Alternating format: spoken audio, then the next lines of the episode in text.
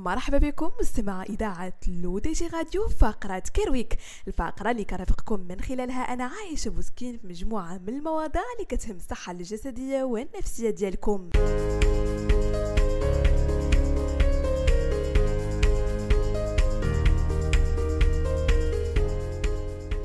هو مرض اللي كان كيصيب النساء بشكل كبير بسبب الطريقة اللي كيهزوا بها الأطفال ديالهم.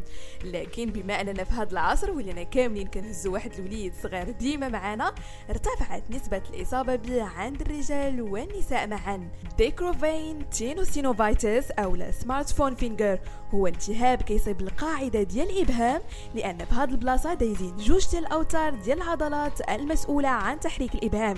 من واحد النفق صغير سميتو synovial sheath أو الغمد الزلالي وبالتالي الاستعمال المفرط في تصفح شاشة الهاتف كيؤدي لالتهاب هذه الأوتار. شيء اللي كيخلي الألم يكون غير مستحمل على مستوى الإبهام. وبالتالي الناس اللي بداو كيحسوا بالألم في هذه المنطقة من الأحسن يقلوا ساعات استخدام الهاتف أو لا يستخدموه عادي ويشدوه بجوج يدين عوض يد واحدة. أما في الحالات الصعبة فكيدخل الطبيب إما بتقديم دعامة أو جبيرة لتثبيت الإبهام.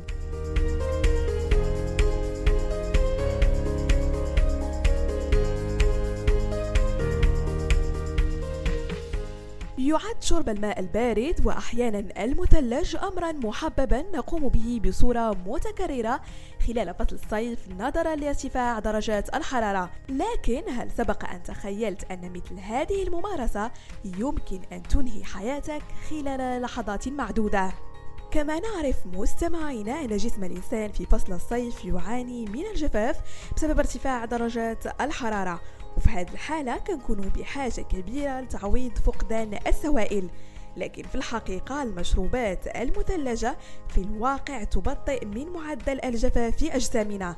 ذلك أن درجة حرارة الجسم الأساسية تبلغ حوالي 37 درجة مئوية شيء اللي كيخلي الجسم ديالنا في حاجة لتدفئة المشروب المثلج حتى يتمكن من تعويض السوائل والماء المفقود. إليكم مستمعينا الأضرار الناتجة عن شرب المياه المثلجة. يخفض الماء البارد من معدل دقات القلب من خلال تحفيز العصب القحفي العاشر وبالتالي عندما تشرب الماء البارد تنشط درجة الحرارة الباردة العصب مما يؤدي إلى إبطاء معدل ضربات القلب وتباطؤ الدورة الدموية الشيء اللي كيخلي احتمالية الموت المفاجئ كبيرة. كذلك يقلص الماء البارد الأوعية الدموية شيء اللي كينتج عنه اضطرابات في الجهاز الهضمي وبالتالي تصبح عملية الهضم أكثر صعوبة بعد الأكل. كما أن شرب الماء المثلج مباشرة بعد وجبة مليئة بالدهون كيصعب على الجسم أنه يكسر ويحرق الدهون غير المرغوب فيها. لذلك من الأفضل تجنب شرب الماء 30 دقيقة على الأقل بعد الأكل.